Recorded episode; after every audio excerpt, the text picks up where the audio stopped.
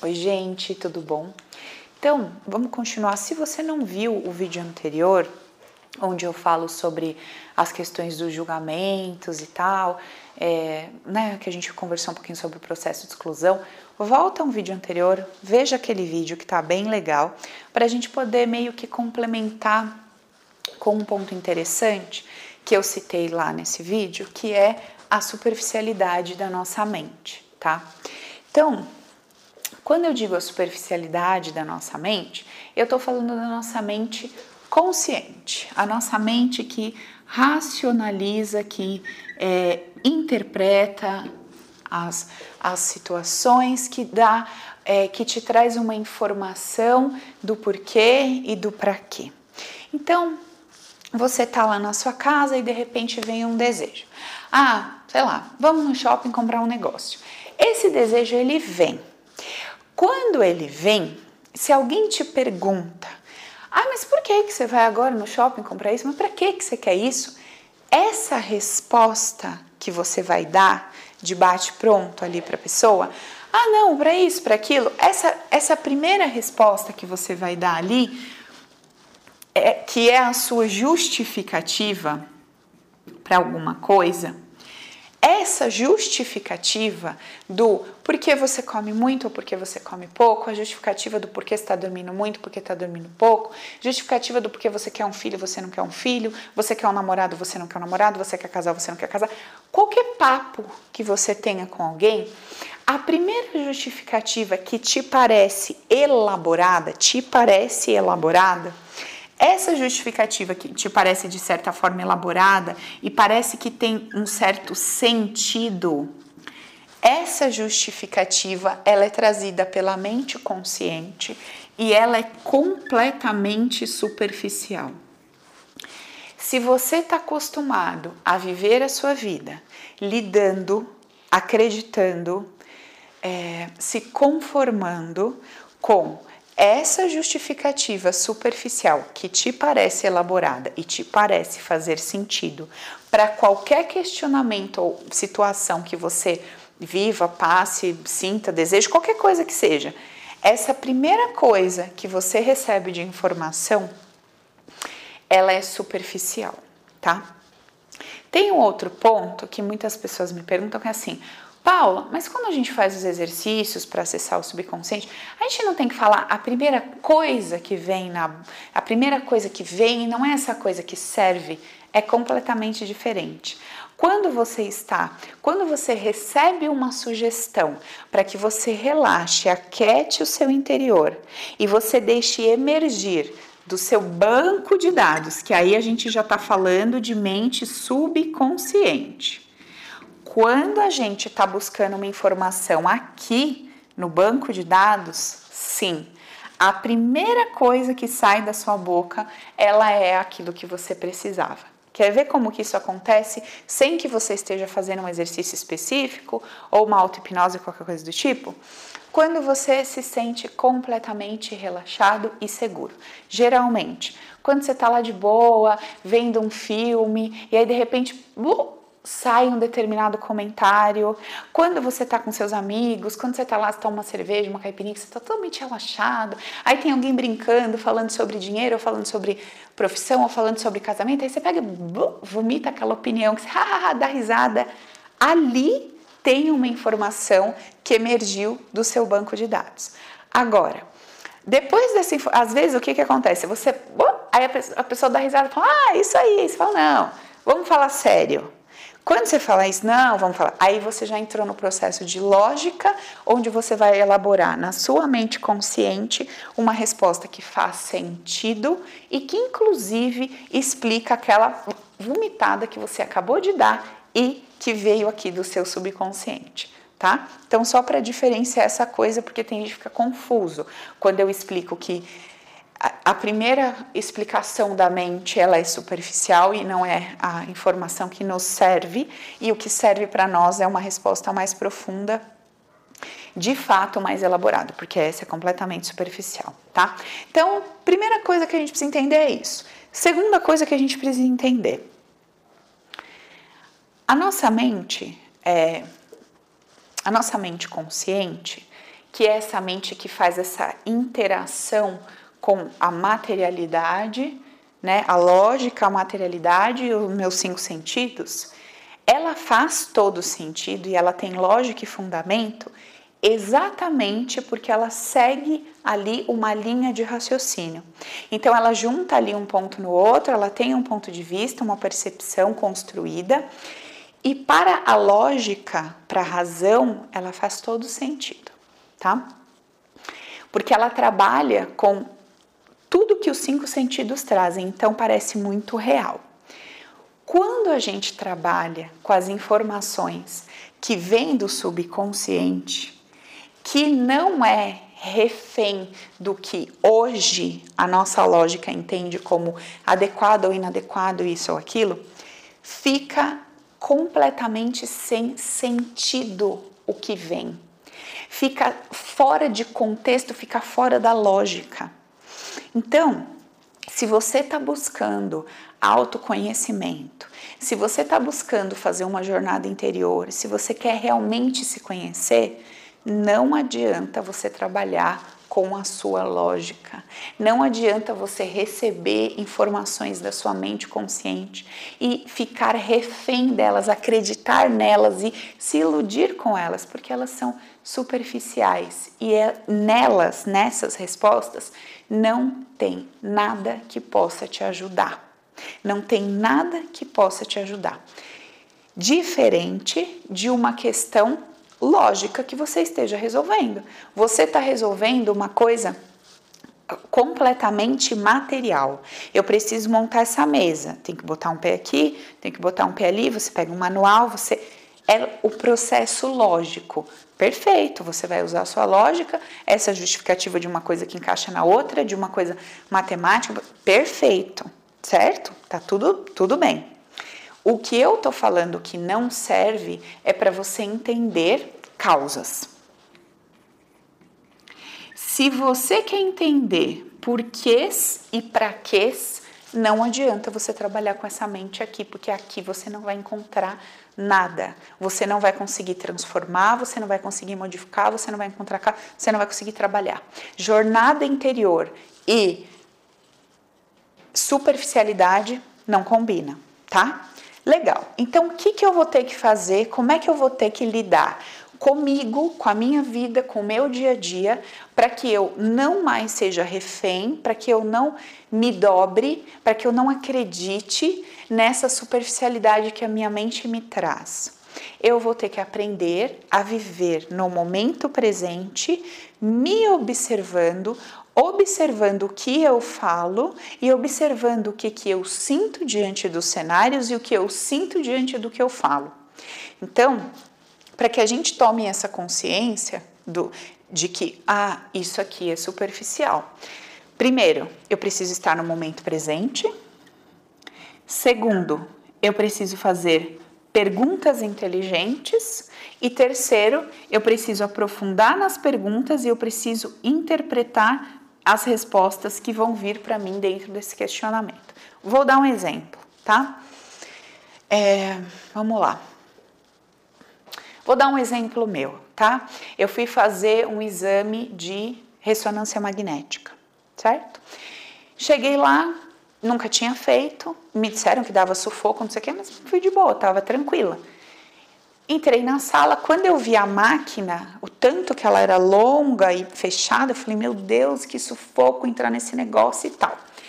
E eu já tenho um pouco dessa coisa de sufoco. Eu gosto de lugar grande, eu gosto de coisa ampla, eu gosto de espaço, eu não gosto de nada fechado. Mas não tenho pânico. Entre elevador, entre em lugar pequeno, não tenho pânico. Mas a minha preferência é para que tudo seja amplo. E aquela máquina daquele tamanho, eu me sentindo um mamute entrando naquele troço desse tamanho.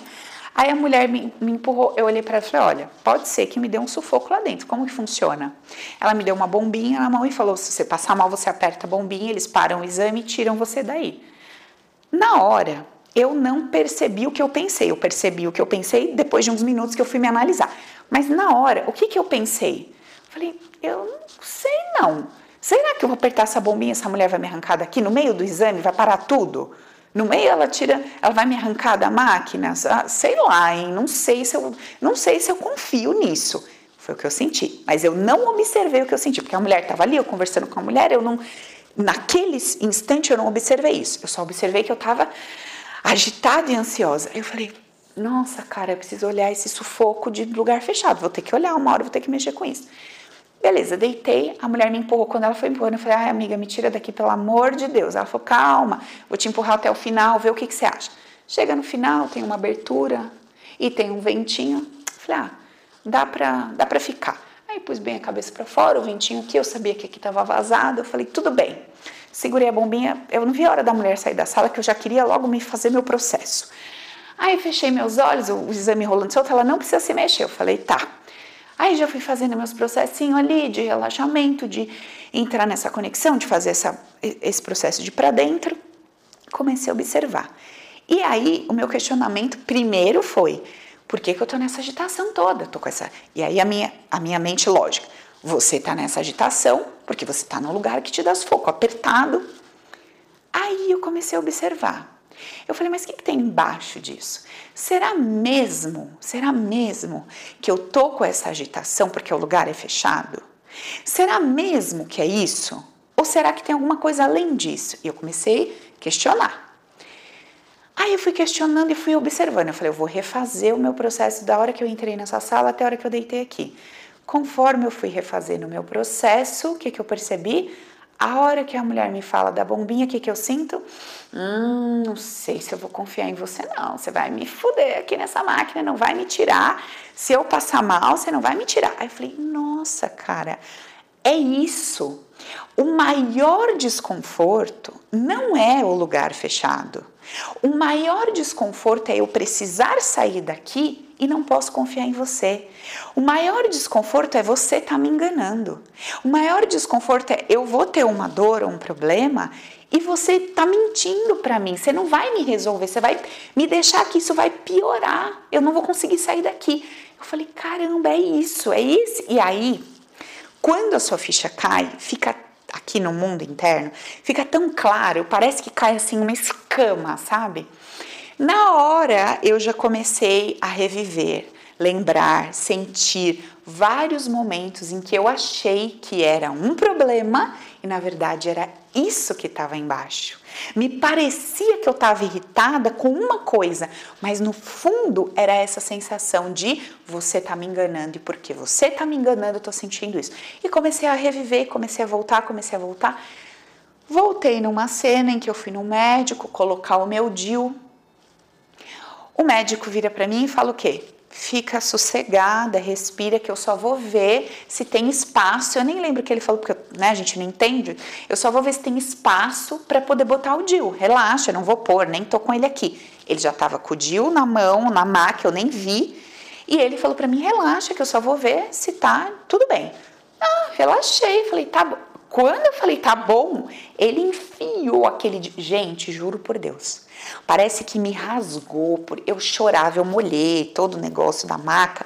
Eu falei, eu vou te matar, seu filho da puta, seu monstro. Mas eu xingava tanto ele. Eu falei, eu vou te matar. Ele falou, se não fosse assim, não ia. Aí eu falei, gente. Aí eu comecei a voltar no padrão que se repetiu tantas e tantas vezes. A pessoa falava uma coisa e eu, hum, será? E me sentia enganada, me senti e com muita dor, e com muita dor. E fui voltando, fui voltando, subconsciente me leva lá na causa, eu quero saber onde é que isso começou.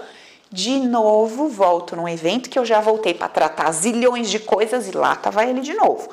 Minha mãe, uma semana antes, eu nem sabia disso, que eu voltei nessa cena, liguei para ela para saber se era, sei lá o que que era, né? Me parecia que era outro lugar, outra vida, sei lá. Eu não julgo o que é, mas liguei para ela e falei, é, aconteceu alguma coisa assim com você? Porque se foi com você, fui eu em outro espaço-tempo, sei lá. Ela falou, sim, aconteceu uma semana antes de você nascer, eu tive um, um abscesso, tipo uma bola de tênis, assim, tipo um furúnculo, na virilha gigante. Cheguei no médico, o doutor, que por acaso é o meu ginecologista, fofo, virou para mim e falou: relaxa, que eu só vou ver como é que tá isso aqui. Pegou o bisturi, val, rasgou ela. E aí eu virei, né, dentro da barriga, e uma semana depois eu nasci, não queria sair de jeito nenhum, nasci de fórceps, enfim. Maior auê. Aí eu falei, gente, eu, porque eu vi na cena em que eu volto eu vejo uma mulher numa maca tudo escuro, eu não vi o rosto, e um grito, um desespero, um desespero, uma agitação. Por quê? você não me falou que você ia fazer isso, eu não estava preparada para isso, você falou que estava tudo bem, você me enganou. E nesse você me enganou, você acabou comigo, entendeu? Olha a dor que você me gerou. E eu tô aprendendo tudo aquilo ali, aprendendo e assimilando. Falei, gente do céu, que absurdo, que absurdo. Enfim, então, se você vive com base na superficialidade das respostas que a sua mente te dá, você vive, você anda assim, igual um zumbizinho é, ai, fui na ressonância. Ai, nossa, né? Lugar fechado, dá um sufoco na gente, né? Não sei o quê. Nossa, queria bater na mulher, não sabia por quê.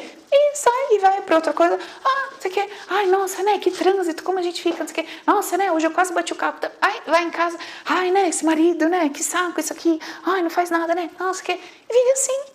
Você não para para questionar o que você está sentindo, o que você está enxergando, porque da onde vem aquela sua leitura sobre a coisa? Porque entenda, aquilo que eu vivi com o ginecologista me colocando DIL, não foi ele que me machucou, não foi ele que fez aquilo acontecer. Foi o meu banner energético, foi o meu banco de dados inconsciente que pede para que situações como essa aconteçam para validar. Essa é uma palavra que vocês têm que guardar, gente.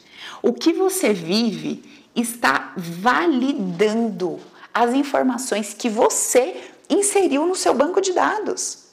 Você valida as informações que você colocou no seu banco de dados quando você vive situações. Por isso que eu canso de falar para vocês, não existe o outro. Existe você validando a cada momento todas as informações que você guarda no seu banco de dados. Só isso que, ué, mas tem o outro lá fazendo uma coisa. A experiência do outro sobre a sua reação é dele, é o processo dele, não tem nada a ver com você. O que você pede é o que chega para você. E como que você está pedindo isso? Através do processo lógico, racional? Claro que não. Nem adianta buscar isso na lógica, você não vai encontrar você pede devido a informações que você plantou no seu banco de dados. E enquanto elas estiverem plantadas aqui, você valida cada uma delas se enfiando, essa é a palavra, se enfiando em cenários e situações onde coisas vão acontecer e você vai se sentir daquela forma, sempre validando aquela percepção que foi instalada no seu subconsciente, no seu banco de dados, tá? Por isso que eu digo que o poder é meu. Por isso que eu, o nome do meu treinamento é O Poder é Meu. Por quê? O que, que é o poder é meu? O poder é meu em cada situação que eu estou vivendo. Por quê? Porque elas são situações que apenas validam o meu banco de dados. Então, o poder é meu para entender como foi que eu construí isso aqui Todos os julgamentos, interpretações e percepções que eu tive no decorrer de toda a minha vida, o que, que foi que eu excluí, o que foi que eu assimilei, o que, que foi que eu tomei como. É, qual foi a bandeira que eu ergui dentro de mim, isso está me acabando comigo. Então, entendendo isso aqui, a gente vai saindo daquele processo de é, unilateral, sabe? De olhar a coisa por um lado só e tomá-la de um lado só, e vai se tornando universal. A gente vai. Tem um, um, termo que tem um, um cara indiano que ele usa, que ele fala: você vai completando. E é exatamente isso. Porque as nossas percepções aqui dentro, elas são assim, ó. Elas são todas assim, pela metade. Aqui a gente passa um traço e bota um não. A gente é assim. Por isso que tem os termos aí que a gente fala metade da laranja, porque a nossa sensação mais profundo do nosso inconsciente é de sermos metade. Por que metade? Porque a gente julga, exclui, julga, exclui, julga, exclui. Então vem um parceiro que complementa essa metade. Por isso que relacionamento é um auê do caralho. Por que, que é um away relacionamento? Porque chega para você uma parte lá que você vai ter que aprender a lidar com aquilo para se tornar um todo, entendendo os dois lados da moeda. Então, quando a gente toma essa consciência, como diz lá esse, esse mestre, esse cara, ele fala: você precisa completar todos os eventos da sua vida, ou seja, você precisa trazer aquele outro lado que ficou de fora e tornar isso uma coisa universal e não individual, tá? Bom, então, entendendo esse processo, eu vou fazendo todo esse caminho na minha linha de raciocínio. Tudo que eu estou vivendo, tudo que me acontece são validações de processos que eu estabeleci no meu banco de dados inconsciente são é, é a minha visão de mundo se materializando. Essa visão de mundo que se materializa, como ela é composta? Por todas as interpretações que eu dei às situações, a emoções e a tudo que me aconteceu. Sempre julgando, observando só um lado da coisa e negligenciando o outro lado. É exatamente assim que o processo funciona, tá? Quando a gente vai tomando consciência disso, a gente vai se desapegando cada vez mais do evento, a gente vai dando menos valor para o evento, para a pessoa que está participando do evento, para o que está acontecendo naquele momento e a gente vai sempre indo para dentro, sempre indo para dentro, apesar da reação. Por que apesar da reação? Porque se eu tenho dois personagens envolvidos, eu tenho um dando a esse o que o banner pede e eu tenho esse reagindo a esse da forma que o banner pede. Então, tudo que acontece num cenário, quer seja pensado ou sem querer, quer você fale alguma coisa para alguém porque simplesmente saiu ou porque você pensou para falar, não importa, era exatamente o que o campo energético daquela pessoa pediu para receber e vice-versa. Então, entendendo isso, a gente vai modificando, a gente vai fazendo essa jornada interior, desconstruindo essas ideias que a gente construiu, cancelando essas crenças, cancelando esses padrões, mudando essa visão de mundo. Olha, isso aqui não é uma verdade absoluta. Não quer dizer que sempre que alguém é, disser algo para você ou te chamar para fazer uma coisa, isso aquilo, não quer dizer que sempre você vai ser enganado, sem você pode acontecer de num dado momento acontecer assim, assim, assim. E se assim for, pode ter certeza que vai cooperar para o seu bem, mas nem sempre vai ser assim. Porque senão o que acontece? Qual é o processo natural? Eu já crio uma camada de proteção para evitar me permitir vivenciar alguma situação que eu considero de risco. Então, por exemplo, eu poderia colocar uma barreira tão grande para não entrar naquela máquina, naquela máquina ali, que eu não conseguiria fazer um exame que de repente seria essencial para uma questão de saúde. Estou dando um exemplo, tá? Então, se você criou uma couraça de proteção tão grande que muitas vezes você já não consegue se permitir vivenciar algo porque você acha que aquilo, você nem sabe disso, mas o seu inconsciente acha que aquilo vai te destruir, você muitas vezes não se permite viver um monte de coisa legal, um monte de experiência, ou até mesmo coisas que são básicas e essenciais para a sua vida, como, sei lá, trabalhar ou estudar ou fazer o que tem que ser feito, tá? Então, é, aí já são processos subsequentes, né? Eu tenho uma dor, Aí eu tenho uma percepção, uma leitura daquilo, tenho lá um padrão, e aí para lidar com esse padrão eu, eu crio uma, uma couraça ali, uma, um sistema de proteção, e aí esse sistema de proteção me faz sentir determinada coisa, vamos supor, no, no caso que eu dei no no vídeo anterior, que a pessoa vai preferindo se isolar, se isolar, se isolar do que ter que lidar, do que ter que mandar, do que ter que pedir, do que ter que dar uma bronca, enfim. A pessoa vai se isolando, não quer conflito, não quer conflito, prefere terminar o casamento, prefere não ver mais os pais, prefere não ter funcionários, prefere não ter amigos, prefere se isolar, porque não gosta de entrar no conflito e quando não entra no conflito sofre, porque aí é sempre tudo do jeito dos outros, não tem voz ativa, a pessoa prefere se isolar. Nesse isolamento, ela criou a couraça que diz para ela: melhor é se isolar. Ela vai criando todo um cenário de isolamento. Nesse isolamento, ela vai sentindo uma depressão profunda. E aí, nessa depressão profunda, ela vai sentindo uma outra coisa, vai sentindo uma outra coisa, uma outra coisa. Aí vamos supor que nessa depressão profunda as pessoas venham visitá-la. E nessa visita as pessoas façam tudo do jeito que a pessoa quer, sem sequer a pessoa tenha que pedir porque ela já está lá, né, daquele jeito. Então, a pessoa vem e quer agradar, quer fazer tudo do jeito do outro para a pessoa se sentir bem. Aí ele, ele encontra um ganho secundário. Hum, o único jeito das pessoas virem até mim é eu tendo depressão, porque aí com a depressão, não sei o que, lei. Ou desenvolve um distúrbio mental, onde ele consegue falar tudo o que ele quer porque ele tem um distúrbio. Aí as pessoas começam a ouvir e começam, ah, não sei o que, a pessoa fala, ai, tá doente, olha, tá com não sei o que, agora tá com isso, tá tomando remédio, não liga aqui, ó, tá. Entendeu? Então, aí já são processos secundários de um processo lá atrás que não foi tratado, que não foi mexido, e a pessoa acha que o problema é o quê? A depressão. O problema é o distúrbio mental. Não é, nunca foi. O ponto tá lá atrás, lá, puta merda, lá atrás. Mas aí a pessoa entende que o problema é aquilo ali que ela tá falando. Não, meu problema é que eu não consigo trabalhar. Não, eu posso garantir para você que esse não é o seu problema. Esse é o problema que a sua mente lógica, que é superficial, tá te dizendo. Mas se você for fazer uma investigação, você vai ver que você pode ter mil problemas, menos o problema de arrumar um trabalho. Esse não é o problema.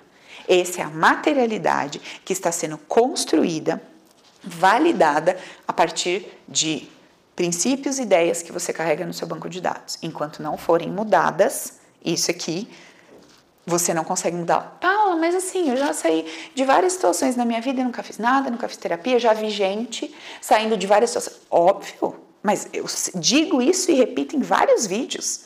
Quantas pessoas saem da merda, mudam a vida e nunca fizeram nada?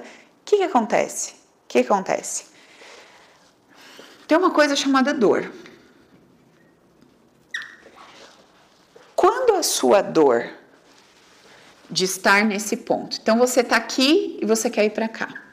Aqui a sua dor tá dois. Fazer o um movimento de sair para cá e vir para cá hoje é uma dor 5. Você vai continuar aqui. Continuar aqui. Essa dor tá bem menor. Só que aí a vida vai te espremendo, essa dor fica 3. A vida espreme, essa dor fica 4. A vida espreme, essa dor fica 5. A vida espreme, essa dor fica 6. A vida espreme, essa dor fica 7. Quando essa dor fica 10 e essa dor é 5, você fala assim: quer saber? Quer saber? Eu vou para lá. Tipo, eu já tô, eu já não tenho mais o que perder. Aí você faz o movimento. É assim que acontece. Por isso que eu sempre digo para todo mundo: Enquanto a dor de permanecer onde você está for menor do que a dor de ir para o campo que você quer, você vai ficar onde você está. Quando esse desconforto ele for maior do que fazer o processo de mudança, você vai.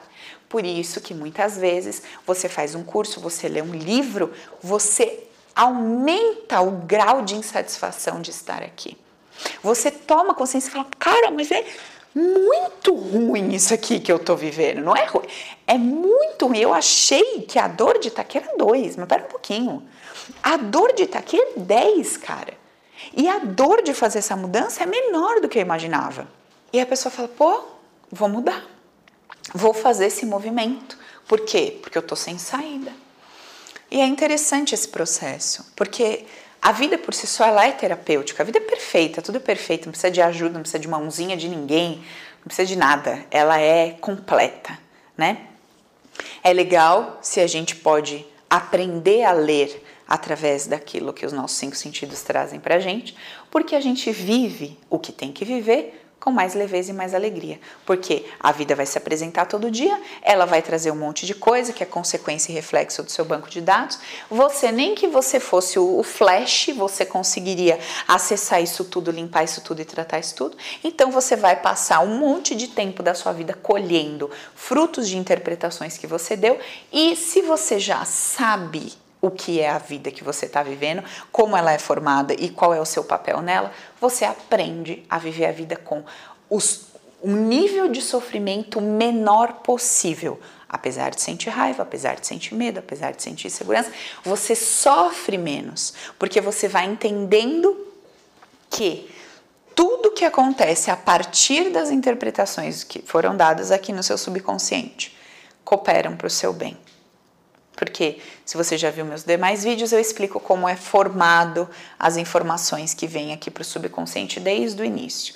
Então dá uma recapitulada nos meus outros vídeos aí que eu explico e falo sobre isso.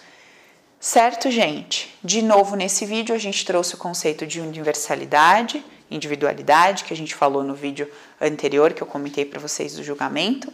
É legal que isso vá essa informação vá descendo para o nosso coração, porque quanto menos a gente é individual, menos a gente está dentro do processo egoísta. Não queira não ser egoísta, porque o seu sistema humanizado ele é egoísta por si só. O seu sistema ele trabalha 24 horas por dia pensando no que é melhor para você, mesmo que você esteja fazendo algo politicamente correto, louvável ou que digno de aplausos pela sociedade, você está trabalhando de acordo com o que o seu sistema entende que é bom para você.